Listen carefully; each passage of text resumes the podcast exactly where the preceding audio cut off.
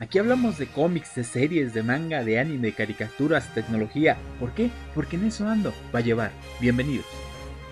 Buenas tardes, buenos días, buenas noches, depende de la hora que nos estés escuchando. Mi nombre es Mario Cárdenas y como siempre es un gusto estar aquí con ustedes, como cada 15 días, en un episodio más de su podcast de confianza, en eso ando para llevar.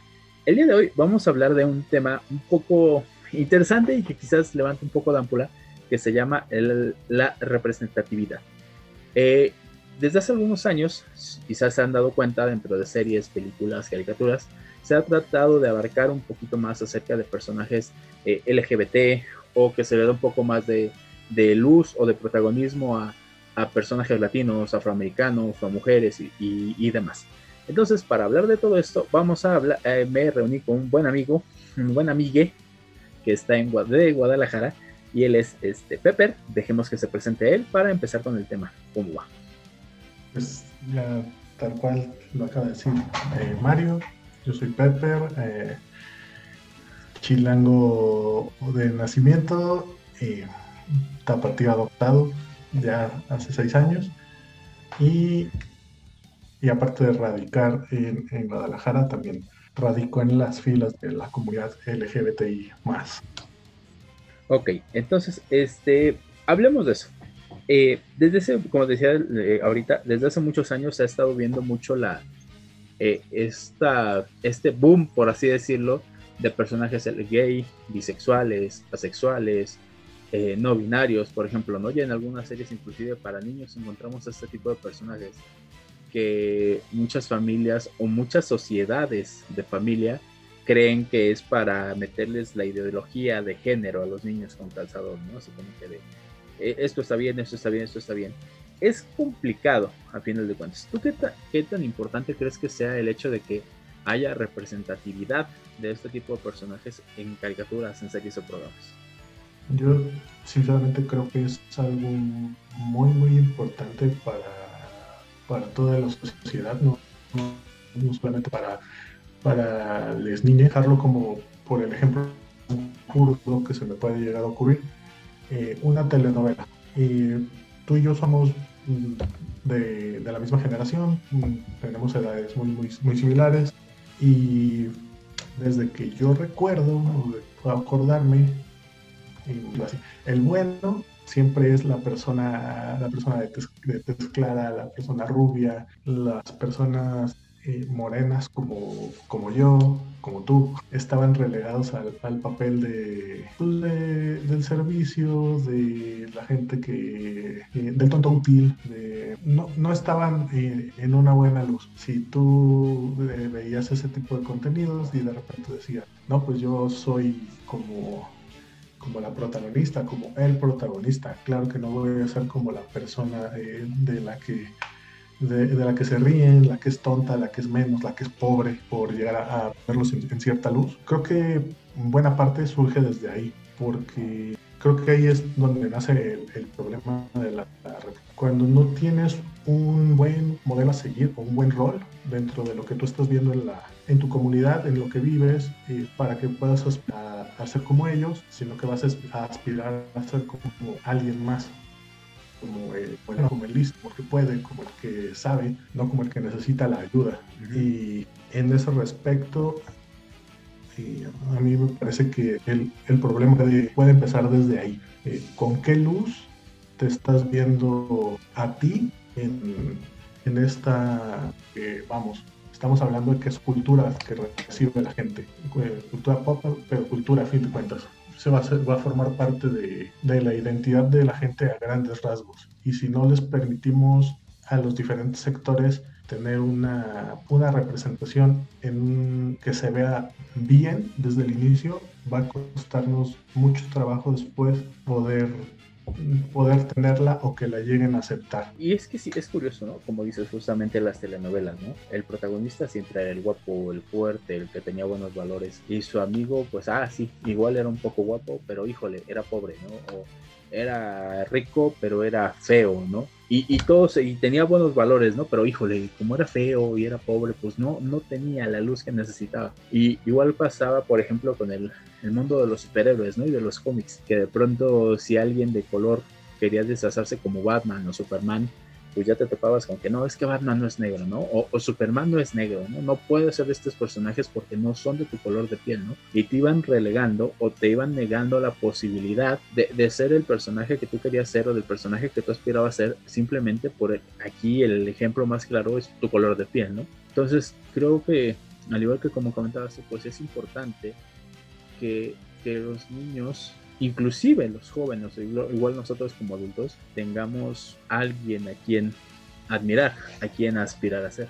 Hablábamos ahorita, por ejemplo, antes de empezar, del relajo este que se armó con el Mario con zarape y sombrero que salió en la portada, que una chica se metió y que no, y que no, y que no. Yo decía, pues a mí me gusta porque es un Mario que usa zarape y sombrero y representa a México, entonces para mí Nintendo tiene muy presente a México y le está dando este, este, estas características de México, inclusive el escenario tiene muchos detalles mexicanos, bueno, el nivel donde aparece tu personaje o este disfraz de Mario tiene muchas características mexicanas, ¿no? Dices, está bien representado, o sea, me, me da gusto que, que, se tome en cuenta este tipo de cosas. Claro, fíjate que, en, esta, en, en este tema de representatividad, quien me parece que lo hace muy bien que lo hace adecuado al, a las personas que son su público. Eh, y la verdad es que también soy, soy muy, muy fan de cómo hacen este trabajo. Es, es Plaza Sésamo o lo que es el Sesame Network. Ellos tienen eh, filiales alrededor del mundo, han sabido representar la vida de, de cada una de esas filiales como muy fielmente y hablarnos de diferentes temas como, como son la, eh, la muerte, eh, cuando se va un mejor amigo a, otra ciudad. recuerdo que este, este asunto, la CSSAMO presentó a su primer cero positivo. Sí, era Soy, se llama. ¿Es una niña? Soy. Y la, la presentaron siempre, era lo que ella tenía, Nunca se habló de, que era una enfermedad de, transmisión sexual, nunca se, involucró eh, varios de los prejuicios que se tenían en contra de, las personas eh, seropositivas a nivel global. Lo hicieron muy bien, lo, supieron manejar muy, muy bien. Y el personaje ayudó a, a los más pequeños que entendieran que todos somos diferentes y que no por el hecho de que tengamos una condición o nos veamos de cierta manera o seamos de cierta manera, ustedes pues que todos merecemos respeto, todos merecemos amor. Y eh, eh, esa es la parte que, que, admiro mucho de Plaza Sésamo en general. Me han gustado los, los puppets, pero ellos me gustan porque saben hacerlo de la manera correcta saben a quién le están hablando, cómo tienen que hablarle, involucran a los padres en, en, los asuntos un poco más delicados para que ellos ayuden a, sus hijos a, tener un mejor entendimiento, a ayudarlos a ayudarse a ellos mismos a entender que el mundo es un lugar que va a estar cambiando constantemente y que nos pertenece a todos. Sí, eso, eso que mencionas es importante porque, por ejemplo, no sé si leí o vi que inclusive querían meter o estaba en desarrollo o ya añadieron dentro de su cast de personajes a un un personaje con autismo. No recuerdo la verdad si, si nada más fue algo fake o lo leí por ahí. Pero sí, ese ejemplo de Plaza Sésamo tiene, eh, tienes mucha razón, ¿no? Porque te, no te lo meten con calzador, no te lo meten como para tratar de cubrir una cuota este, de género o a manera de como, te digo, como dicen muchas sociedades de padres, ¿no? Que es que quieren educar a nuestros hijos este, aceptando cosas que no están bien.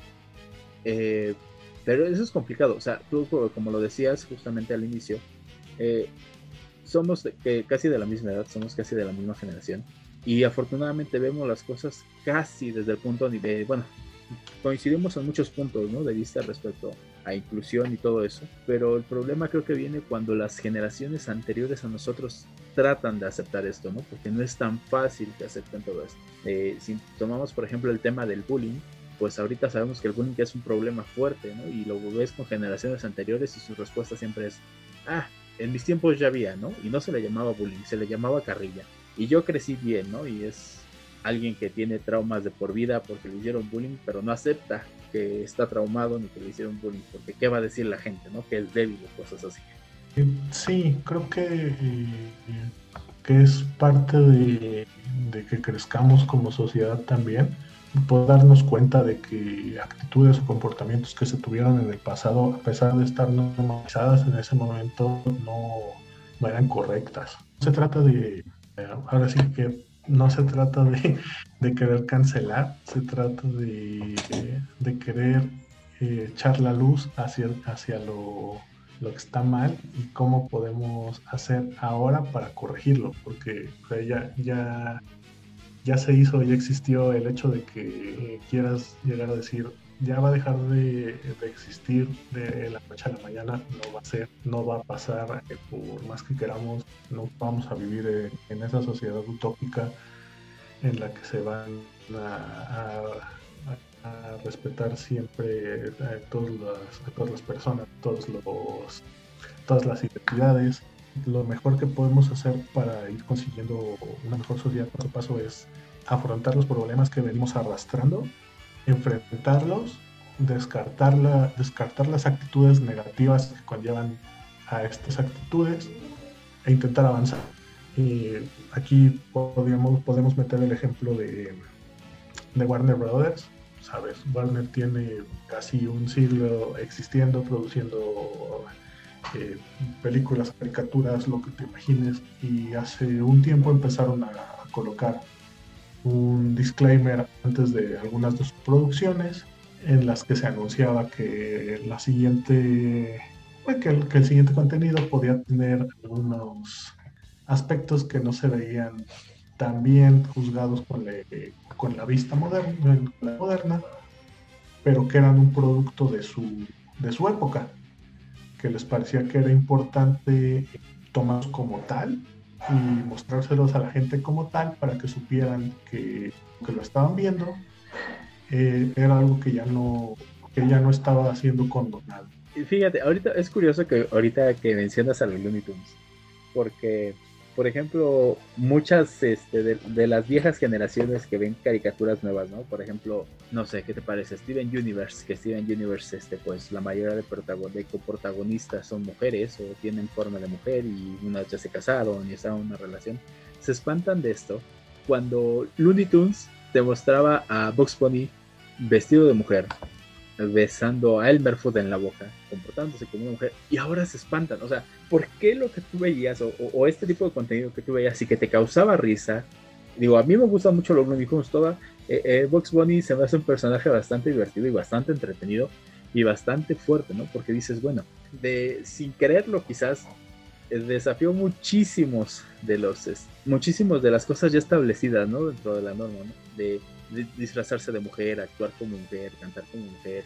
Eh, de repente salía de porrista, de repente salía como un personaje en una ópera, eh, de repente se casaba y salía con vestido de novia, ¿no? Y nadie hacía nada, o nadie se quejaba, o nadie hacía ruido por eso. ¿Por qué ahora sí? ¿Por qué ahora les parece mal que ver que personajes hacen esto? O sea, ¿tú por qué crees que ahora les genere tanto ruido? Si cuando eran niños lo disfrutaron y ahora que ya están mayores y lo pueden sus hijos, está mal para ellos. Creo que aquí involucra un poquito de, del tono con el que se presentó originalmente el, personaje. Era algo que, que comentaba con, con, algunas amistades hace, hace no mucho, que mm, cuando el personaje es diferente, para que te rías está bien, porque te estás riendo de que es diferente no tienes por qué aceptar que es, que es diferente, solo es que reírte de que lo es. Y cuando llegan a presentártelo en una luz más seria, explicándote los matices que conlleva que el sea así, qué, sueños tiene, qué metas tiene, cuáles son sus miedos, cuáles son sus, sus esperanzas, qué es lo que le motiva, es cuando ya empiezas a a perderle un poquito de, lo que te daba esa, esa conexión con lo que tú ya habías visto, porque el original pudo haber sido puesto ahí para, para la risa fácil, porque a final de cuentas el punto de que Vox Bunny se vistiera de mujer era para burlarte de que Elmer le había, le había coqueteado o había sentido deseo por un conejo macho vestido de mujer ese es como el, eh, el, remate de la broma. cuando aquí el personaje ya no es el remate de una broma, es un personaje con, con diferentes matices y trasfondos. Lo que les molesta ahora no es tanto que existan esos personajes que ya existían antes, sino que ahora te digan que tienen sueños, ilusiones y quieren ser como las demás personas y ser parte útil de esta sociedad, y estamos mal. bueno. Sí, sí, no, sí, la verdad es un asunto de, eh, de risa, porque pasa. muchas veces puedes llegar a ver una película donde, donde hay un personaje que es racista y ves los comportamientos que tiene en contra de, de una persona eh, negra, de una persona asiática, de una persona latina y te quedas pensando y lo que tu mente quiere hacerte pensar es no puede haber gente tan, tan malvada en este mundo.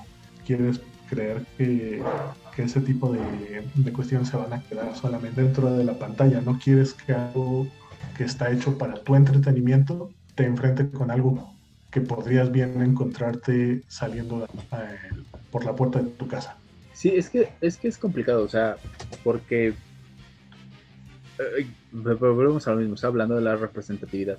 O sí es importante que haya este tipo de personajes que pertenecen a, a la comunidad LGBT sí es importante que existan personajes protagonistas afroamericanos, que existan personajes protagonistas asiáticos, porque así como decías tú, ¿no? Sí es necesario esta inspiración, ¿no? O, el quiero ser, cuando sea grande quiero ser como él, el cuando quiera es... Porque al final de cuentas yo creo que a veces eso es lo que nos falta, eh, nos achicamos porque en el caso, en mi caso, por ejemplo, un moreno, el latino, eh, ver las películas, no sé, 80s, 90s, y el latino siempre es el comic relief, ¿no? El, el, que todo lo, lo descompone, ah, pero es el que es chistosito y tiene pegue con las mujeres, ah, pero es el que es moreno y no va a pasar de ser el conserje de la secundaria, el conserje de la preparatoria, el conserje de cualquier lado, ¿no? O sea, y como que llegó un momento en que, ah, es latino, ah, es conserje, o es repartidor, o es es latino y le gustan los,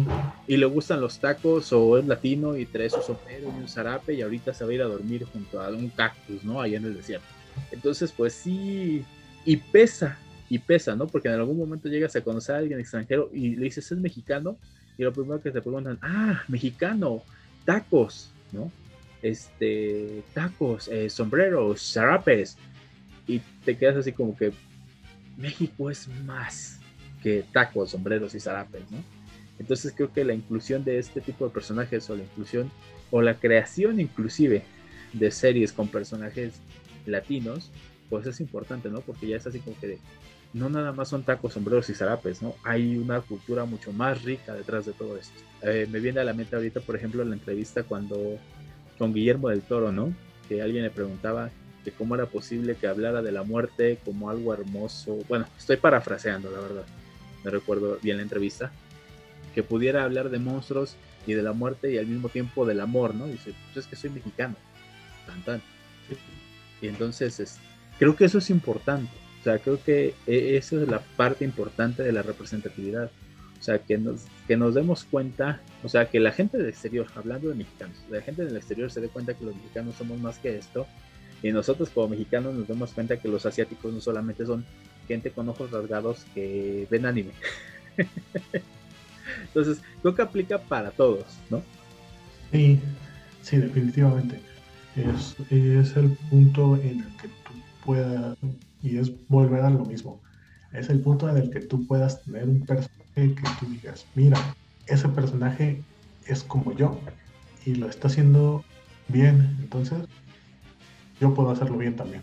Mm, es como de repente eh, en el caso en el que superhéroes, hablando de, de, inclusión en el, en el mundo de, del cómic, superhéroes en el punto en el que se les cambia la raza, se les cambia el género y de repente todo el mundo está eh, llorando, gritando, este, quejándose. Es que no deberían hacer el personaje así, que no mejor crean un personaje que sea que sea desde el origen con esas características?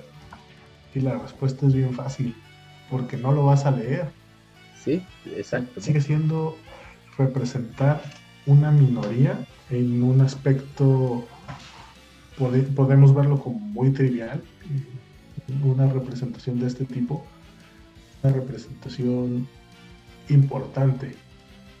Es importante que nosotros también de esa burbuja en el que todos nuestros protagonistas son eh, blancos, altos, mamados, heterosexuales. Ahorita, por ejemplo, tuvimos una polémica al respecto, ¿no? Ahorita que mencionabas cómics, eh, que se habló de un nuevo Capitán América, ¿no? De un nuevo Capitán América gay, por cierto. Creo, ahorita no tengo bien el dato, creo que es de raíces latinas ese Capitán América y de pronto todo el mundo, no, ¿cómo van a ser el Capitán América este gay? Y luego latino así de, no, a ver, espera. Este es un personaje que sí es el Capitán América, pero es alguien que se dedica a cuidar a la gente cerca de las vías, ¿no? Cerca de los trenes, cerca de esto, cerca de eso. Eh, que curiosamente es un personaje desarrollado por Janet este, Basaldúa, que es este, un artista transgénero mexicano. Mexicana. Mexicana, perdón. Entonces, este, sí como que les brincó, ¿no? Y sí tiene razón, o sea, eh, muchas de las personas eh, ven este tipo de noticias, inclusive no solamente hablando de, le vamos a cambiar el, este, las preferencias sexuales a tu personaje, puede ir desde un simple cambio de diseño, ¿no? Ah, lo vamos a hacer este, un poquito más alto. No, es que porque es más alto, porque es más bajo, porque es más gordo, porque es más negro, porque ahora es pelirrojo. Que, por ejemplo, el cast, ahorita me viene el cast de la película del live action de La Sirenita, que todos van a ser afroamericanos, ¿no? es que, ¿por qué si la sirenita es pelirroja y el príncipe es blanco y ojo azul? O sea, a final de cuentas, la historia de la sirenita, como la cuenta Disney, es meramente diferente a como la contó este. Es Hans Christian Andersen, ¿verdad? El autor de la sí este, si se van a la historia original se mueren, ¿no? O sea, sí les da algo, porque no saben, o se queda, o sea, te casaste tanto con la historia de la sirenita que tuviste en el cine, que si te vas a la, a la, este, a la historia original, tenlo por seguro que no faltaría el radical que dijera, hay que cancelar eso. Es que esta no es la sirenita que yo vi, es que no es la sirenita con la que yo crecí. Entonces es, es complicado esto, esta situación también de, de pues creer que si las cosas no son como yo las recuerdo están mal. Sí, sí, sí, sí. Es, es, eh, de, que entendamos que, que el problema está en el fondo, no en la forma. No, no la forma en la que te presentan a tal o cual personaje, es el fondo en el que tú crees que solo de alguna manera está bien, está bien que te lo presenten. Si se sale de esa de, ese, de esa burbuja tan estrecha en que lo tienes, ya no es el personaje. Y está bien que ya no sea ese personaje también, que tienes que encontrar el punto también en el que sepas decir, es, ok, esto existe, esto no es para mí. Entonces no tengo por qué,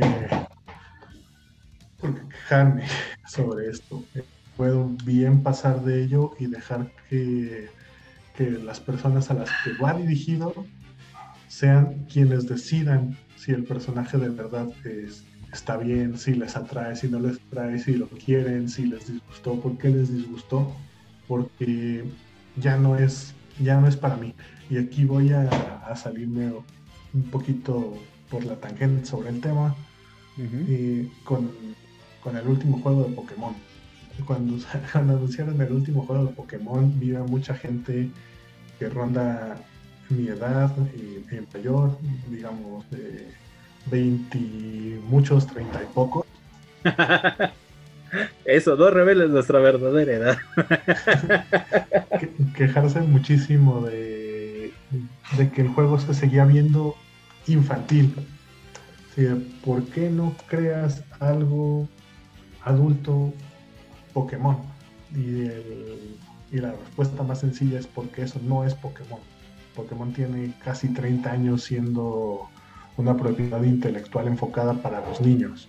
Está bien que le tengas cariño, está bien que, sepas que, que, te ayudó a, desarrollarte como persona y, y, le guardas mucho amor porque pasaste muchísimas horas consumiéndolo, viéndolo, haciéndolo tal, pero ya pasaste la brecha en donde el producto está dirigido a ti. Deja que las personas a las que sí está dirigido disfruten el producto por lo que es. Creo que podríamos hacer lo mismo con, con estas reimaginaciones de personajes de la cultura popular, porque a final de cuentas, estos son cultura popular, son para que, para que todos podamos disfrutar. No es, no es no, son personajes de la cultura de, de personas que nacieron entre 1985 y 1997. No, parte de la cultura popular se desarrolla ahí. Y lo que tú viste en ese entonces, ahí sigue. Y ahorita tenemos muchísimas maneras de que todo lo que tú viste cuando estuviste creciendo persiste existen los servicios de streaming donde puedes ver eh, bibliotecas, eh, archivos digitales, lo que tú quieras. Incluso este, lo, el portatazos que tienes guardado en casa de tus papás es parte de, de, eso, de lo que tú viste, de lo que, con lo que tú creciste y lo que te hizo feliz. Y que eso sigue existiendo y que ahora esté diseñado para hacer feliz a alguien más, no va a venir a borrar el tiempo en el que te hizo feliz a ti. Y es que, por ejemplo, ahorita que lo mencionas, eh, es un poco complicado, ¿no? Porque hay gente, por ejemplo, eh, tenemos el caso de Teen Titans Go y por el otro lado tenemos el caso de Thundercats.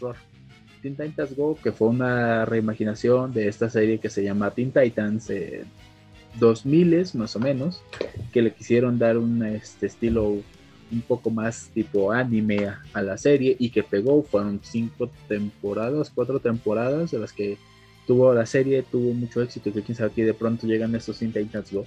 Yo quisiera, la verdad, hacer hoy yo quisiera tener el superpoder que tienen todas estas personas de ver un póster y decir un póster, un flyer, algo anunciando este tipo de, de, programas nuevos y que digan, es que va a estar mal, es que va a ser una porquería, es que estos son los Teen Titans con los que crecí y después la serie sale, la serie pega y estas personas que se quejaban de que esta no era la serie con la que crecieron ya son super fans de esta nueva serie. Con Thundercats Roar, por ejemplo, igual, ¿no? Salieron muchos muchos este señores de porque sí, ya señores de más de 40 años a quejarse de que es que, que le habían hecho sus Thundercats, es que mira, todo esto se resume a tres palabras. No eres, ah, no, perdón, cuatro palabras, no eres el target. La, esta caricatura no va para ti. O sea, y así como dices, ahí están tus series ochenteras, ahí está eh, tus Teen Titans, para que los veas cuando quieras, ahí están los Thundercats de 1980 y pico, que pudiste verlos con doblaje de Víctor Trujillo, como Leono. Entonces, es, ahí están. como dices, ¿no? Nadie los va a destruir, nadie les va a hacer nada, pero sinceramente, Thundercats Roar era la primera vez que los Thundercats me llamaban la atención. Porque nunca me llamaron la atención los Thundercats de, que yo vi en televisión. O sea, no, no le encontraba el gusto a, esta serie, ¿no? O sea, no, no me llamaba, pues. Y digo, pues Thundercats Roar al menos ahora me llama la atención, ¿no? Porque pues si ubico a los personajes y me los plantean de otro modo, me va a divertir más. No estas caricaturas que me, al final me quieren dejar una moraleja de ah, sí, come tus verduras y serás fuerte y sano. ¿Y quién te dijo que yo quiero ser fuerte y sano? Entonces, e, es, es, es complicado, a final de cuentas. Sí, que, eh, que también gran parte de, de este problema al que nos enfrentamos es que somos parte de la generación a la que más se le dijo que éramos súper especiales. es, fue eh, fue parte de, yo creo que esa es gran parte del problema que tiene nuestra generación con el poder dejar ir, con el poder soltar las cosas, porque sí nos hicieron mucho, mucho creer nuestros, nuestros padres en, muchos casos que somos únicos, irrepetibles, que hicieron y después destruyeron el molde, que lo podemos todo que somos eso, que somos esos niños dorados, incapaces de, cometer errores, cuando la verdad es que eh, pues no es cierto, la realidad es muchísimo más dura que eso. Un luchón para creciendo, que alguien tuviera ese tipo de apoyo eh, o confianza para ti, pero ya que creces y vives en el mundo un poquito más, te das cuenta de que pues no es cierto, no, no eres especial ni único ni, ni lo mereces todo. Tienes que trabajar como todos, tienes que ganarte la vida eh, eh, como todos, tienes altas y bajas igual que todos. El mundo no va a girar alrededor de ti siempre. Y creo que eso es gran parte del problema. Es como, esto ya existió y yo ya lo vi y yo ya lo discutí y yo ya lo disfruté. No, no quiero de mago, no necesito de mago. Ah, chido, no lo quieres, no lo consumas. Pero esta cosa nueva no es para ti. Mira, para ti está todo este abanico de posibilidades. Velo, no te, no te enfoques en una sola cosa para estar enojado siempre. Era, es este como la tira esta, había una tira en internet de una chica que estaba en la calle sosteniendo un letrero que decía traseros, ¿no? Y pasa alguien así de, quita tu letrero. ¿Por qué? Es que me ofende. ¿Y qué? Y es que me ofende muchísimo. O sea, ¿cómo puedes estar aquí en la calle con un letrero que dice traseros? Es, estás mal. ¿Por qué? Me ofende. Y dice, bueno, así como tú tienes el derecho de ofenderte, yo de sentirte ofendido, yo tengo el derecho de ofender. O sea, yo no te estoy molestando, no me estoy metiendo contigo, estoy ejerciendo mi derecho y ¿no? Y, y creo que tiene que ver con eso, porque justo como dices, creen que tienen la idea, la mayoría de nuestra generación, tienen la idea de que el mundo gira a su alrededor. Y si ellos dicen que están mal, la sociedad tiene que cambiar aquello que él cree que está mal para que se adapte a él, no él cambiar para adaptarse a la sociedad. Eso jamás. O sea, yo, ellos jamás van a cambiar su manera de pensar para adaptarse. La sociedad tiene que cambiar para ellos, no ellos para la sociedad. Y creo que desde ahí estamos mal. O sea, volvemos a lo mismo, ¿no? La inclusión, o sea, no quita nada tener este tipo de personajes o tener este tipo de, series o este tipo de, de situaciones, de películas que nos presente personajes que hace 20 años, 30 años los veías como mayordomos, ¿no? O los veías como, como mayordomos, como ladrones. Inclusive recuerdo mucho, nunca supe si era algo comercial o era un estudio serio de cuando ponían a los niños enfrente de dos bebés de juguete, uno blanco y uno negro, y le decían quién era el malo, y agarraban al negro, ¿no? ¿Y quién es el bueno? Ah, y agarraban al blanco. Entonces, sí, desde, un estudio, real estamos mal, ¿no? Porque ya es, ese, creo que tiene que ver con toda la educación que nos dan en casa, el hecho de, cerrarte, ¿no? O de que si mi abuelo creía que las los perales daban manzanas, mi papá cree que los este, perales dan manzanas, yo también tengo que creer lo mismo, ¿no? Y, se trata de que para avanzar hay que dejar todo eso atrás, ¿no? O investigarla, no, y espérate, eh, los perales dan peras, no manzanas. Igual y te vas a meter en una bronca, ¿no? Porque vas a echar por tierra la creencia familiar. Pero es un punto importante, un punto de quiebre para, para avanzar como sociedad. Igual es un ejemplo medio raro, pero lo es. O sea, sí hay que, ya, ya que venga un criterio propio respecto a lo que está bien o está mal. Sí, definitivamente.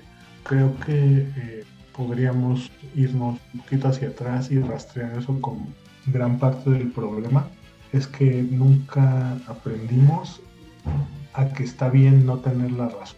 Está bien, no tienes la razón, perfecto. Muy bien, no tienes que tenerla siempre. Imagínate qué horror tener la razón siempre. ¿De qué manera vas a, vas a aprender si, si estás en lo correcto siempre? Todos tenemos un, un un punto en el que nos dimos cuenta de que, de que el, el aprendizaje no para con lo que te enseñan en la escuela, por así decirlo. Siempre estás creciendo, siempre estás aprendiendo, siempre estás cambiando. No me atrevo a decir que tú no eres la misma persona a la que conocí hace casi dos años. Yo no soy la misma persona que te conoció eh, en ese entonces hemos, hemos cambiado mucho, hemos, hemos crecido. Eh, de repente creo que también tener una presencia tan constante dentro de redes sociales es lo que, lo que la gente quiere utilizar de pretexto como, como cuando se habla de, de, cancelar a alguien. Es muy fácil irte 10 eh, años hacia atrás y buscar algo problemático que haya dicho la persona más buena que puedas, que puedas considerar hoy en día. ¿Por qué? Porque hace 10 personas no tenía la madurez que tiene ahora, hace 10, hace 10 años no tenía los aprendizajes que tiene ahora. Claro que sí, todos vamos a tener un, una mala un mal comentario, una mala toma sobre un tema en, sí, particular, sí, sobre varios. Y sí, porque igual comentas sin saber, ¿no? O sea, no entiendes la situación o no entiendes el problema y comentas sin saber, ¿no? A mí me pasó, por ejemplo, con... Y, hasta el día de hoy me da mucha pena. Me pasó, por ejemplo, que puse algo respecto a los maestros, creo que estaban marchando y de pronto una amiga en común, este, alega me llega y me dice, no, es que la situación de los maestros está mal, mi mamá es maestra y la están pasando mal. Y entonces te quedas así como que de, híjole, entonces opiné sin, eh, eh, sin tener bases para dar mi opinión, ¿no? O sea, sí está, es, es bueno decir que está mal, pero pues también tienes que tener bases para decir que está mal. Porque si no, pues quedas. Eh, mi situación, bueno, perdón por la interrupción, pero mi problema con todo este tipo de situaciones no es que hayan hecho, no que hayan hecho mal comentario, porque como dices, cambiamos a final de cuentas, ¿no? O sea, no nos podemos quedar estáticos en un punto o en una manera de pensar o tener las mismas opiniones. O sea, sí hay bases, sí tenemos bases morales para que no se van a mover, pero, o sea, ya te exhibieron, ya te dijeron, ¿no? Ya hace tanto tú tienes eso, no lo aceptan. o sea, lo peor del caso es que les muestran eh, o sea, hemos visto en Twitter, por ejemplo, que llevamos mucho tiempo conociéndonos en Twitter, hemos visto es, muchísimas polémicas al respecto, ¿no? Que de pronto ya le sacan los tuitazos, los pantallazos, y en vez de que tú humildemente digas, ¿sabes qué? La regué, eran otros tiempos, pensaba así, pero ya estudié, ya vi ya eso. No fui yo, salen con no fui yo. Ese tweet no existe, es que ese pantallazo no es ese. Creo que también nos hace falta ser un poquito humildes para aceptar que metimos la pata, pero pues, creo que también es pedir demasiado. Sí, sí puede sentirse, puede sentirse así. Y creo que sí, en el momento en el que puedes ver hacia atrás algo que, que hiciste, que dijiste, que pensaste, incluso aunque no lo he manifestado, contrastarlo contra lo que sabes hoy y decir, no mames, qué pendejo. sí, sí, pasa. Y, es un gran paso que no todos, no todos pueden dar. Sí, es que es complicado, o sea, volvemos a lo mismo. Es como, este, me viene a la mente ahorita la película de Matilda, cuando Tronchatoro le dice, es que yo estoy bien, tú estás mal, yo soy grande, yo pequeño, eh, yo soy grande y tú pequeña, y por eso, ¿no? O sea, como yo soy grande, yo soy el que tiene la razón, o el que cree que tiene la razón. Y como tú eres una niña que no sabe nada, no hay manera de que tenga la razón, cuando pues, la niña tenía la razón de esta situación. Ya hablamos de inclusión, de, perdón, de representatividad. Hablemos de inclusión, porque mucha gente, al parecer, cree que todos estos personajes de, de, este, de la cultura LGBT y no sé qué más letras tenga ahorita, es, creen que están metidos con calzador. ¿Tú crees que todos estos personajes están metidos con calzador? que sea un plan maléfico de las enormes corporaciones que hagan que los niños quieran ser gays y las mujeres lesbianas y quieran abortar y no tener hijos y tener perrijos y no sé qué tanto como creen las sociedades de padres actualmente? Sí. Creo en todo el corazón. No, no. por supuesto que, que, no, pero es parte de, de lo mismo. O sea, hace 50, 60 años, veámoslo, veámoslo así, a un punto que seguramente también todos tenemos una, una historia así en la familia. Ah, sí, es que era tu tía Conchita. Tu tía Conchita nunca se casó, nunca tuvo hijos, vivía en el pueblo y vivía con su comadre, porque su comadre era una señora solterona igual que tu tía Conchita. Pero eran eso, eran señoras solteronas, no eran... Obvio no pensar que podían ser pareja. Ay, ¿no? ¿Cómo crees? Que tu tía Conchita era lesbiana, porque no existía la, la apertura o siquiera llegar a pensar que eso era algo normal. ¿Cuánto tiempo tenemos con países, estamos hablando de países que tenían penalizada la homosexualidad? Y tienen, hasta el día de hoy. Sí, entonces eh, no, no es el hecho de que quieran de que el personaje se esté metido ahí porque esté de moda, el personaje está metido ahí porque está reflejando la sociedad en la que vive. O eh, volvemos a lo mismo. Hace 60 años van a salirte con que hace 60 años no existían las personas transgénero. Gran mentira, existían, pero no tenían la palabra para expresar lo que eran. Entonces solo lo hacían. Y de repente llegabas a ver, llegabas a, encontrarte con comentarios como, ah, sí, es que tu tía la marimacha, o, tu tío el, maricón, o cosas que sabemos que, actualmente no es, no es ni siquiera correcto llamarle a, una persona así por toda la carga histórica que conlleva una palabra. Entonces, no, no es que ahora eh, el mundo quiera que todos, que todos sean eh, de la comunidad LGBT más, que, que, quieran que los niños los vean y se vuelvan, porque parte de todo, si un niño ve eso, no se va a volver. El niño o ya lo es y solo tiene que darse cuenta, o no lo es, punto. No, no hay de otra. No, no es una preferencia eh, que adquieras o que tú elijas. Eres o no eres, punto. Y es, como dijo Pedro Sola, no se quita ni que fuera gripa. es que, fíjate, o sea, así como lo dices eh, respecto a sociedad, y aquí yo puedo hablar un poquito de eso desde ese punto de vista, porque en mi caso, por ejemplo, primaria, secundaria, preparatoria, inclusive en la universidad, eh, todo el mundo pensaba que era gay, Por alguna extraña razón, todo el mundo pensaba que era gay. Hasta el día de hoy no entiendo por qué. Eh, mi orientador en la preparatoria me dijo, es que no estás, no eres parte de los estereotipos o no entras en el estereotipo, de un hombre, ¿no? El hombre eh, que le gusta el fútbol, que anda viendo chavas o que les quiere ver abajo de la falda o que este, las espía en el baño, ¿no? Porque esos eran hombres, ¿no? Entonces, eh, la, sociedad le tiene miedo a lo raro a lo que sale fuera de, su radar de normalidad. O sea, por ejemplo, tú como hombre hace 10, 12 años no podías decir que te gustaba cocinar, ah, porque es que, híjole, ya es rarito, ¿no? Ah, es que, por ejemplo, aquí en casa mis papás nos enseñan a cocinar, eh, mi mamá nos enseñó a lavar ropa, a barrer, a trapear y todo eso. Ay, híjole, es que, pues es que la nena, ¿no? Es que ya está entrenando para ser ama de casa, ¿no? Y son personas ahorita que tú ves que tienen treinta y pico años y que siguen en casa de su mamá o que ya, este, porque se quedaron solteros o que están separados y su mamá le sigue lavando la ropa porque, híjole, es que yo como voy a lavar ropa, eso es trabajo de mujeres.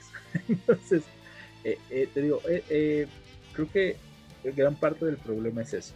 Si sale fuera de tu radar, del radar de la sociedad, fuera de lo normal del radar de la sociedad, está mal. debe ser corregido porque puede puede generar que más gente se destrampe y sea así, ¿no? ¿Cómo va a haber hombres mayores de 30 años que laven su ropa a ellos o que planchen ellos o que se cocinen ellos, ¿no? Cuando son habilidades que necesitas un día si te vas a ir a vivir solo. Pero está mal, o sea, la, gente cree que está mal porque pues, digo, yo vivo en un pueblo, todavía yo veo como pueblo y lo siguen viendo mal a veces. Eh, ay, sí, pues es que vas a lavar ropa, es que que cocinas, es que te gusta cocinar, es que mujercita, o sea, ya, ya llega un punto en que más que coraje o más que dolerte te da risa. Dices, pues bueno, pues allá sí, claro, o sea, es, es muy, ¿cómo, ¿cómo, decirlo? Es que volvemos a lo mismo. No, ah, bueno, aquí ya hablando específicamente de, eh, de roles de género, no, creo que, creo que es parte de que seas un una persona completamente funcional, tú puedas valerte eh, por ti mismo y eh, hacerlo tú.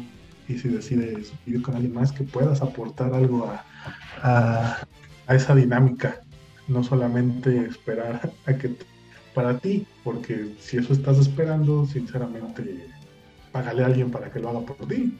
Sí, obviamente, ¿no? O sea, soy depresivo funcional, al menos tengo algo bueno.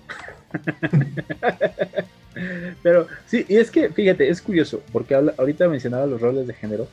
No hay una manera natural que digas eh, que los roles de género existen, ¿no? Sino son cosas impuestas por la sociedad. Ah, tu hombre, como eres hombre, pues eres fuerte, eres macho, ah, pues vas a poder trabajar, vas a poder, vas a poder hacer labores domésticas, este, labores en casa, vas a poder, vas a saber poner una puerta, vas a saber armar una ventana. Y hay cuates que no saben ni usar un desarmador, o no saben ni poner un clavo en la pared, ¿no?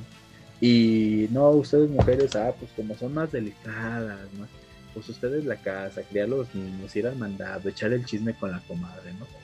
Y cuando, siendo sinceros, y tú me lo vas a negar, nosotros echamos chisme bien sabroso. Todos les gusta el chisme. No hay una persona en este mundo a la que no le gusta el chisme.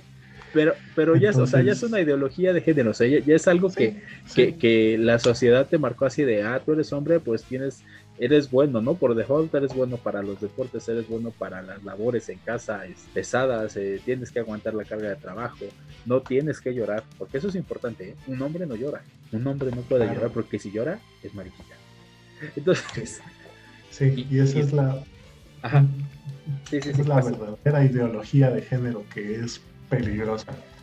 Sí, es, es, este... Porque inclusive hasta el día de hoy lo puedes ver, ¿eh? Lo llegas a ver. Llegas a ver a padres que educan hacia sus hijos de no llores porque los hombres no lloran y son niños que el día de mañana van a necesitar un terapeuta o un psicólogo porque van a tener muchas cosas atrapadas dentro de sí que no van a saber cómo lidiar. No van a saber cómo lidiar con la tristeza porque se sentían tristes y sus papás eran y no, y levántate, tú no puedes estar triste, es que nada más estás aquí, no quieres hacer nada, eres un flojo, bla, bla, bla, bla. Cuando están deprimidos y esa depresión no van a saber cómo canalizarla. No sabes a veces cómo lidiar con todas esas emociones negativas porque no te permitieron expresarlas de la manera adecuada. Definitivamente. Y volvemos a que es parte de lo mismo. O sea, mm, podemos hablar mucho de, de cómo es que anteriormente estaba bien visto que el hombre estuviera en, cuando regresaba a casa de trabajar, ya estaba bien que no hiciera nada, porque se le había pasado todo el día siendo el proveedor de la casa. Y la mujer, como había estado en la casa todo el día y no había, entre comillas, aponada al hogar, también tenía que atenderlo cuando llegaba porque, pues, ¿qué más iba a hacer? ¿Qué había estado haciendo todo el día? No había estado limpiando, cocinando, limpiando, lavando, que cuando te vuelves independiente y empiezas a ver todo lo que conlleva mantener un hogar relativamente en orden, es como de, dónde sacaba la energía para hacerlo y por qué chingados no se considera esto un trabajo que requiere una remuneración. O cuando sí se considera, ¿por qué le quieres dar una miseria a la persona que se dedica a esto? Exacto. Viene a, mi mente muchos este, memes al respecto de que, ay, necesito una mujer, que una señora que me limpie, me barra, le voy a pagar 200 barros al día. Y si no, no manches, o sea, la fea que se lleva no es poca. Pero ahorita que estamos hablando de todo esto y respecto a las, a las responsabilidades tanto de hombre como mujer en casa, vienen a mi mente los picapiedra. En los picapiedra había un episodio donde Vilma y Pedro hacían como que una apuesta y cambiaban de, posiciones, ¿no? Eh, Vilma se iba a ir a trabajar a la cantera y, Pedro se iba a quedar a, hacer el aseo de la casa, ¿no? Y veías que Pedro sufría porque no sabía hacer nada. O sea, se le quemaba la comida, eh, destrozaba la ropa, se le quemaba la ropa a la hora de plancharlo. Y, y, Vilma, como si nada, ¿no? En el trabajo de la cantera y hasta lograba un aumento y no sé qué tanto. O sea, lo puedes ver como un, un ejemplo cómico, pero aún así, aún existe gente que es así. O sea, sí, es gente que, que no sabe ni agradecer que ya les diste de comer, que no son capaces de, lavar, de levantar su plato, ¿no? Entonces, Yo creo que igual si le hubieran puesto un poquito más de atención a ese tipo de caricaturas, si hubieran aprendido un poquito más. Pero, o sea, por ejemplo, yo hace rato mencionaba que un pueblo, ¿no? Ahorita, hasta ahorita yo tengo una pareja de tíos que llevan poco más de, igual le exagero, poquito más de 50 años de casados, donde mi tía, a la hora de darle a desayunar, tiene que estar parada junto a él calentándole tortilla por tortilla, porque mi tío no come una tortilla si no está bien caliente. O si ya se enfrió, ahí la deja dices, pues eso qué, ¿no? Pero así están educados. O sea, así puedes ver que esas generaciones así estaban educadas. La mujer tenía que servir a su marido y tenía que administrar la casa. Y el marido era el proveedor, el que se encargaba del dinero. O también te das cuenta de que siguen en esa, en esa relación o en, esa dinámica porque nunca se les permitió eh, acceder a, nada más. Sí. ¿Cuántas, ¿Cuántas historias tenemos de, de otro término que también se ha vuelto súper despectivo, que es el de la mamá luchona, que es una, una mujer que la dejó su pareja con los niños y ahora ella tiene que aprender a valerse por ella misma para sacarse adelante y a la familia que tiene. Y se vuelve también del blanco de, chistes cuando, cuando la persona a la que deberías estarle recriminando es a quien los dejó en, eh, en esa vulnerabilidad y no lo hacen. este, creo que es parte de lo que tenemos que estar aprendiendo como, como sociedad. Creo que es una de las grandes críticas hacia, hacia el humor en general. Cuando, cuando el humor pega hacia abajo, por decirlo de una manera, cuando el humor ataca a, sectores eh, vulnerables, desprotegidos, que han sido relegados por muchísimo tiempo, todo el mundo sabe que, eso está, pues está mal, no, no, no, no, tiene razón de ser. Y de repente va a haber alguien que lo haga y cuando tú le digas, oye, eso está, eso está culero, ¿no? No, no, no me causa gracia. Te decir, es que así es mi humor, es que, es, mi, es que mi humor es negro. Decir, no, no es cierto, tu humor no es negro, tu humor simplemente es culero. ¿Cuánta gente conoces que hace que viene de, estas, de estas marginalidades, que sabe hacer chistes sobre su, sobre su situación, sobre, sobre cómo lo vivió, sobre cómo lo, lo creció, sí, como, como, cómo lo sobrevivió. Y te causa una gracia real, porque sabes que esa broma viene desde un lugar de, primero, de entendimiento y segundo, de, de crecimiento. Entonces, el momento es para apuntar hacia otro lado. ¿Hacia quién? Hacia el que oprime, no hacia, no hacia el oprimido.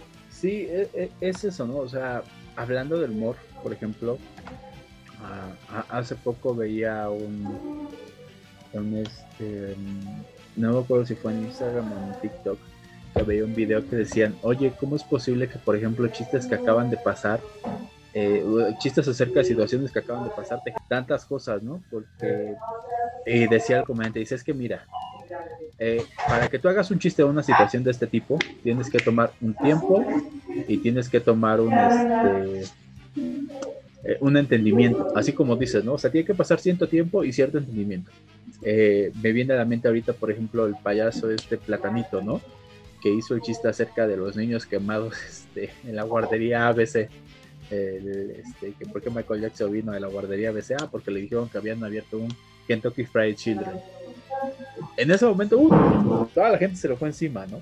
Porque, ¿cómo era posible que se burlara de algo así? Créeme, si ese chiste lo hubiera hecho uno o dos años después, hubiera causado gracia. Tal vez sí, tal vez no. Pero sí, sí, no, sí hace falta un poco de tacto al respecto. Digo, mi humor sí es negro. O sea, mi humor sí es negro, ¿no? O sea, si yo veo chistes como, por ejemplo, es, doctor, eh, quiero hablar con mi hijo. Enseguida, ahorita le traigo una ouija, ahorita le consigo una ouija. A mí me da risa. Pero ese sí es humor negro, es humor que habla acerca de la muerte. Hasta ahora, hasta donde sé, de eso va el humor negro. Pero nos, nos falta tacto a veces, creo. Sí, muchísimo. Y creo que lo que, había, lo que hablamos anteriormente de no ser capaces de aceptar nuestros errores es gran parte de lo que nos relega a mantenernos en, en salir a decir, es que esta generación de cristal no aguanta nada, porque ese, ese no aguanta nada por lo que que alguien te diga, oye, eso que estás diciendo es racista por esto, eso que estás diciendo es sexista por esto, es machista por esto. Y en el momento en el que tú no sabes aceptar o ver lo que dijiste comparado con el crítico hicieron porque aparte en ningún momento eh, se te atacó, simplemente se te dijo, oye, esto está mal por esto y esto, punto. Que, curiosamente, por ejemplo, hablamos mucho de la, de la generación de cristal, que creo que por estadística, tú y yo pertenecemos a la generación de cristal, creo. Así es. hay muchas cosas que la generación de cristal no nos quejamos y la, la generación de concreto, porque ellos se llaman la generación de concreto porque son duros y aguantan todo, se rompen luego luego. Ahora, ya hablamos de representatividad, ya hablamos de inclusión, hablemos de cancelación. ¿Por qué está de moda la cancelación? Ahorita, por ejemplo, tenemos dos casos bien recientes de cancelación. Querían cancelar a Pepe Le y querían cancelar, no, en España cancelaron Dragon Ball Z, Dragon Ball, la serie de Dragon Ball, porque no tenía suficientes personajes femeninos fuertes. Yo creo que las personas que vieron esto no vieron la serie, pero bueno. ¿Qué opinas tú de la cancelación? ¿Es necesaria? ¿Es una exageración? ¿Es tratarle de, tratar de darle un gusto por un capricho a un sector de la población como el Snyder Cut, ¿tú qué crees que sea? La, generación de cristal consiguió el Snyder Cut. no sé. no sé si es algo que celebrar. Eso es tema para otra ocasión. Eh, fíjate que yo no creo en cómo, cómo ponerlo en palabras. No quiero decir que bueno, no creo en, la cancelación porque tal cual, tampoco creo que, exista como tal una cultura de la cancelación. Creo que lo que pedimos cuando, cuando exhibimos o ponemos la luz sobre ciertos comportamientos es precisamente eso, que la gente los, los afronte como tal. Eh, ya las, las repercusiones que esto llegue a traer dependen del outlet, que es el que está proporcionando el, entretenimiento o servicio en cuestión.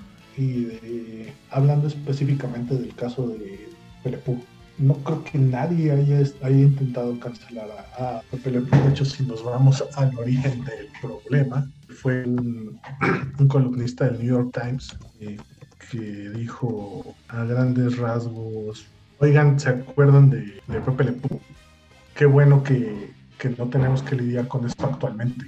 O sea, qué, qué bien que, se quedó ahí, que es, porque sí, el personaje en sí es problemático por las actitudes que, representa. Pero de eso ya quiero decir, vamos a, olvidarnos de él eh, para siempre. Bueno, llegaron 20 años tarde.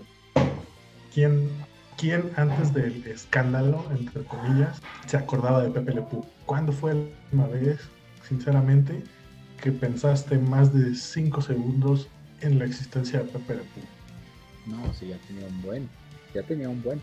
Pero fíjate, es curioso, todo este tipo de situaciones, todo este tipo de cancelaciones, justo como lo dices, se dan por alguien que leyó entre líneas, que sacó todo de contexto o que de pronto le salió el Social Justice Warrior de su interior y dijo, esto está mal, yo sé que está mal, estoy seguro que allá afuera hay más gente que cree que está mal.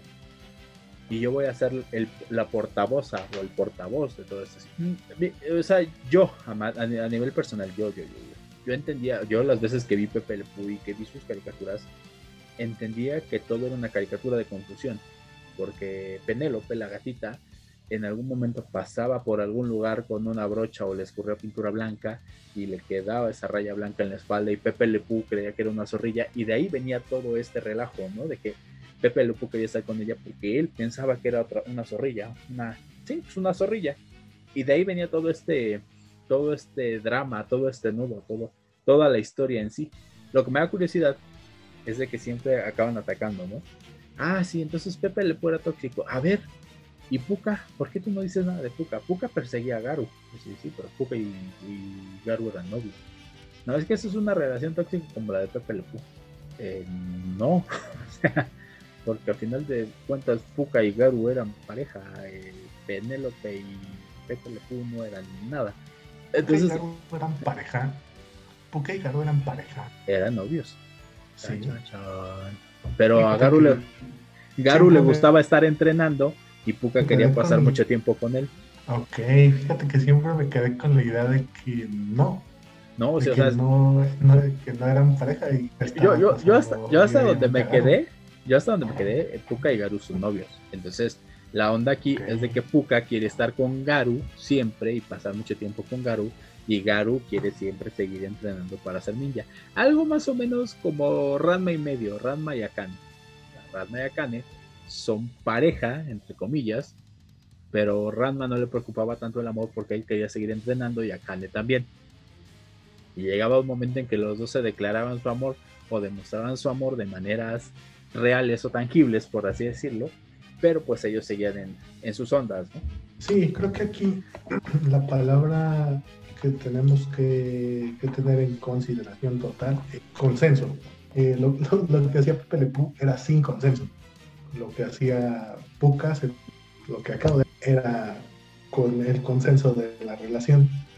Sí. Eh, en otro punto. Creo que es también gran, gran parte de lo, de lo que le cuesta entender a la gente cuando, cuando dice, igual, vamos a poner un ejemplo de algo técnicamente actual, el reggaetón cuando la gente dice, ah, no le gusta, no les gusta que los les griten en la calle, pero sí les gusta que, el perreo bien sucio, pues sí, porque cuando están en la calle no están pidiendo que les chiflen que les griten, cuando están perreando, están pidiendo el perreo, punto.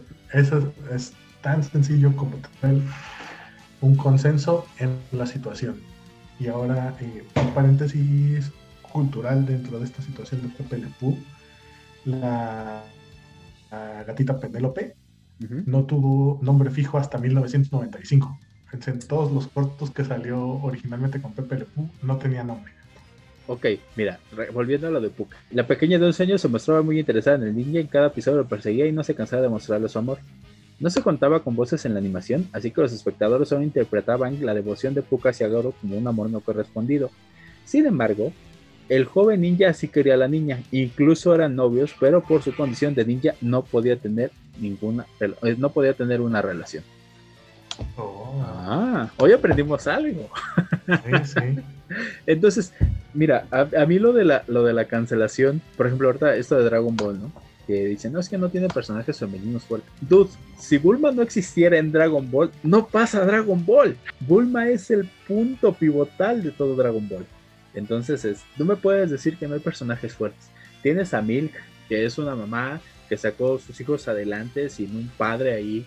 Tienes a, esta Lange, que era esta chica que estaba con el maestro Roshi. Tienes al androide número 18. Y así lo podemos seguir.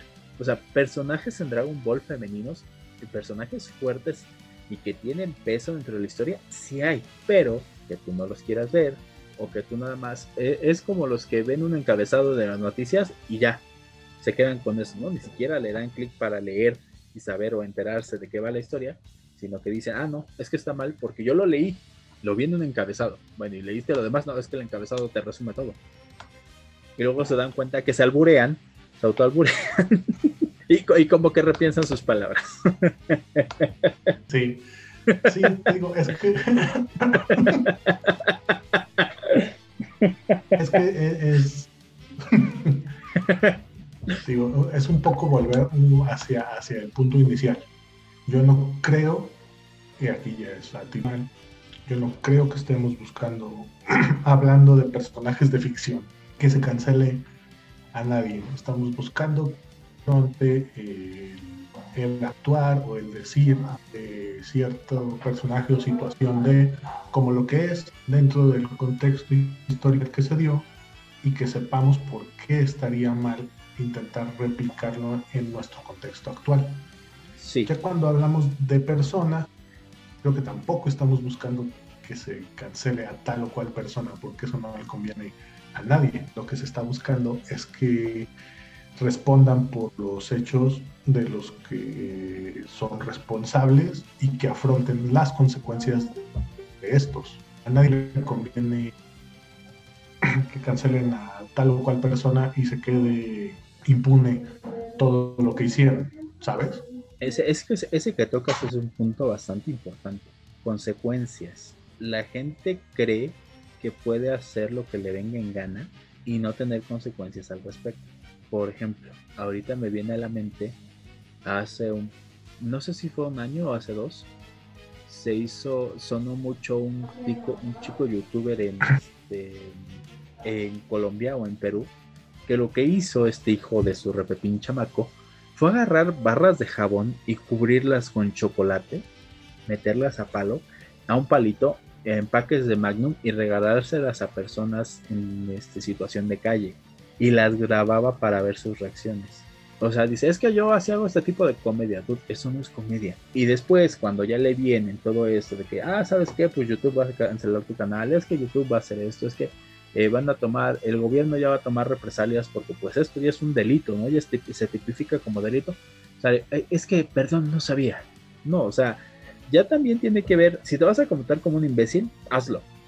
Y pero afronta Exacto. que tiene que te estás comportando como un imbécil. Sí, o sea, si te vas a comportar como un imbécil, hazlo tarde o temprano, el día que lleguen tus consecuencias, así como aceptas de comportarte como un imbécil, acepta tus consecuencias. Porque de nada te va a servir que andes lloriqueando, ay, es que yo no sabía, no. ¿Sabías? O sea, dentro, yo creo que dentro de todo sabemos que está mal lo que hacemos, pero no queremos aceptarlo. Pero así, es que también tocas un punto importante. Se habla de la cancelación de cosas que tienen 10, 15, 20 años de antigüedad. Porque chocan con tu ideología que tienes ahora. Siendo sinceros, eh, si viéramos caricaturas, no sé, de los, los Simpson, por ejemplo, hace sus orígenes, y los vieras ahora, hay cosas que ya no te cuadrarían, o hay cosas que ya no verías bien, o hay cosas que dirías, ay, esto me daba gracia, pero ya no me la causa, porque ya tu ideología es otra, porque ya tu momento de estarlo viendo es otro. Pero no por eso vas a pedir que lo cancelen. Ya es por favor, que ya cancelen a los Simpsons. Ah, bueno, ah, sí, sí, sí, o sea, sí, pero hablando de las temporadas viejitas que eran las bonitas, o sea, ve, ahorita, por ejemplo, ya estamos, ya estamos afirmando, ¿no? Estamos afirmando que las primeras temporadas eran buenas y probablemente sí. No le hemos dado un vistazo a las nuevas temporadas porque pues ya sentimos que no nos hablan directamente a nosotros, ¿no? Sino ya, ya hicieron un humor un poco más simple para las generaciones que lo están viendo. Yo tengo un sobrino de 12 años que ve Los Simpson a, a todo momento y son capítulos de hace 4 o 5 años. Y él se ríe muchísimo, a mí no me causan tanta gracia. Pero pues es que ya es humor para ellos. Y eso no tiene por qué, eso porque no te tiene que hacer pensar así, ay, es que los Simpsons de ahorita ya no son los antes, entonces ya no los quiero ya que, ya que se vayan, ya que se mueran. O sea, pedimos que se mueran porque creemos que ya dieron lo que tenían que dar, no porque su humor no nos dé gracia. Ojo aquí, son cosas diferentes. Sí, o sea, yo sinceramente dejé de ver a Los Simpson hace casi, hace 20 años, yo creo, más de 20 años, y capítulos nuevos, porque aparte de que yo nunca tuve cable, todo lo que me tocaba eran las temporadas viejas.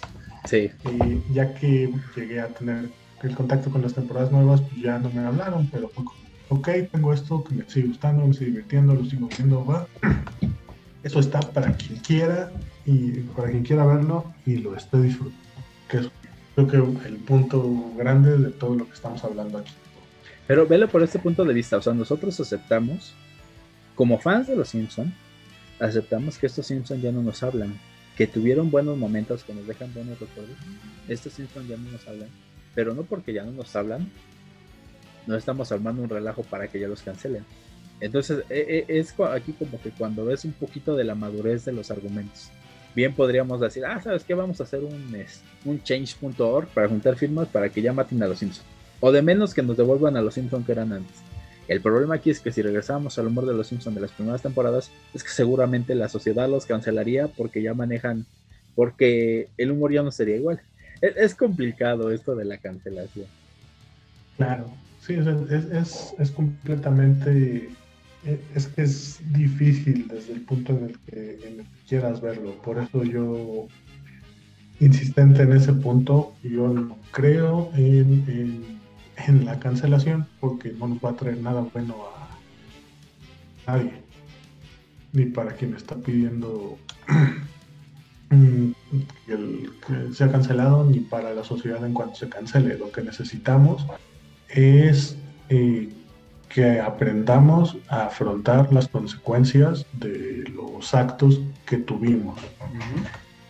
Sí, en el pasado hice esto, ya entendí el por qué estuvo mal que lo hiciera, estoy intentando ser una mejor persona y no repetir esos patrones, pero si hay algo que, si hay alguna consecuencia que venga arrastrando de lo que hice, en ese momento, pues ni modo, tengo que afrontarla, porque sí lo hice. Sí, sí, sí, sí, pero es que lo que volvemos a lo mismo, o sea, es, es a veces ese, ese dejo de nostalgia de, ay, no, ¿por qué voy a dejar ir lo que me gusta? Me voy a defender con uñas dientes y demás. En el caso de las cancelaciones, en el caso de los reboots, ¿no? De que, ay, o es que no crecí, yo no crecí con esto, no son las cosas con las que yo crecí, obviamente no va a ser lo mismo con lo que tú ya creciste porque tú ya creciste. Y te aseguro que muchas de esas personas que defienden a capa y espada series viejitas o, cosas así, si vuelven a ver esas series con las que crecieron o con las que este que fueron felices según supuestamente, le encontrarían uno y mil defectos y se preguntarían a sí mismos, ¿en serio esto me gustó? ¿En serio esto me hacía feliz? La respuesta, créeme que los sacaría de onda, pero no aceptarían que, que estaba mal. Y ese es el meollo del asunto, ¿ves? Definitivamente. Bueno, Pepe, pues creo que hablamos largo y tendido de todo esto. ¿Algún, ¿Alguna declaración final al respecto?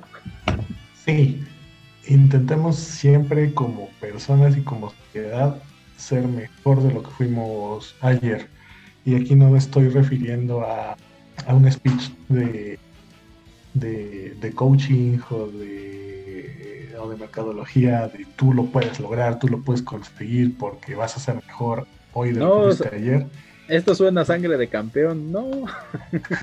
a un grito desesperado, caballo de Troya. no, y, estoy hablando a que siempre llevar lo que a ser fieles a lo que a lo que hacemos y a lo que decimos con lo que pensamos. Y, que procuremos que nuestra presencia en el mundo lo vuelva un mejor lugar para la convivencia de todos. Y que tengamos conciencia sobre todo lo que estamos diciendo y lo que estamos diciendo. Porque puede ser que ahorita no, veamos el problema, el problema en ello, pero va a llegar un punto en el que la realidad nos va a dar con la cara, justamente con las mismas palabras que nosotros dijimos en ese momento. Entonces, exactamente. Simplemente eso. Pues Pepe, muchísimas gracias por hacernos un huequito en tu apretada agenda laboral. Yo me despido, eh, mi nombre es Mario Cárdenas. Les recuerdo que eh, tenemos podcast quincenal porque el programa aún no nos dice nada en, específico. De todas formas, ya, estoy viendo otras alternativas de dónde podríamos llevar el proyecto a, buen puerto. Creo que ya, ya encontramos dónde. Bueno, ya encontré dónde. Tengo que dejar de hablar en plural. Pues nos vemos entre 15 días. Eh, aquí sí les puedo adelantar un poquito de qué vamos a hablar. En 15 días vamos a hablar de Pokémon Go y cómo ayuda a formar comunidades. Pues bueno, muchísimas gracias por escucharnos. Recomiéndonos con sus amigos, eh, con sus enemigos, con quien gusten. Nos vemos en 15 días. Hasta luego. Muchas gracias por acompañarme en el episodio de hoy. Recuerden seguirme en las redes sociales del programa para enterarse del podcast, de los temas y también si quieren que hable de algún tema en específico o les interesa participar en algún episodio del podcast, pues déjenme un mensaje y ya lo vamos armando. Hasta luego.